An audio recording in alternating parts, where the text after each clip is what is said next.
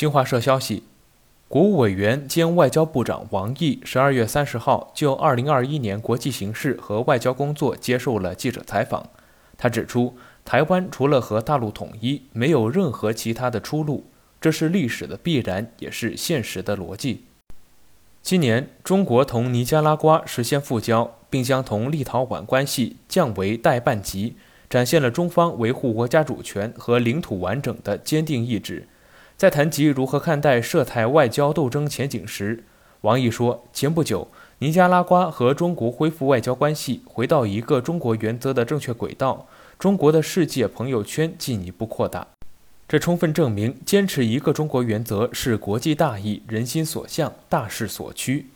在台湾问题上，王毅强调：“世界上只有一个中国，台湾是中国的一部分，这是不可否认的历史和法理事实。”虽然海峡两岸由于当年的内战存在政治对立，但是中国的国家主权和领土完整从未分割，也不可能分割。这就是台湾问题的真正现状，也是体现一中原则的九二共识的实质内涵。由此共建了两岸关系谋求和平发展的根基。而民进党当局执意破坏这一现状和根基，是制造台海局势紧张的罪魁祸首。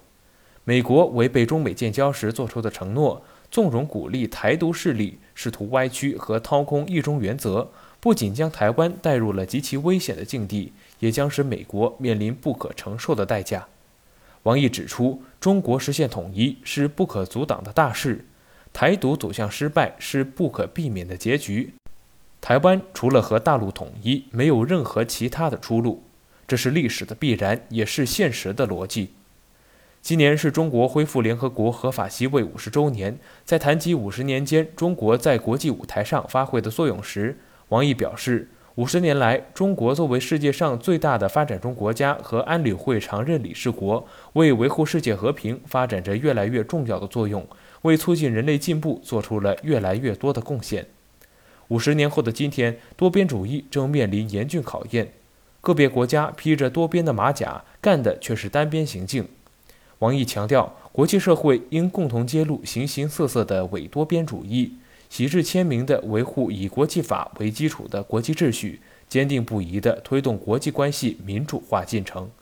这里是羊城晚报广东头条，我是主播陈子燕。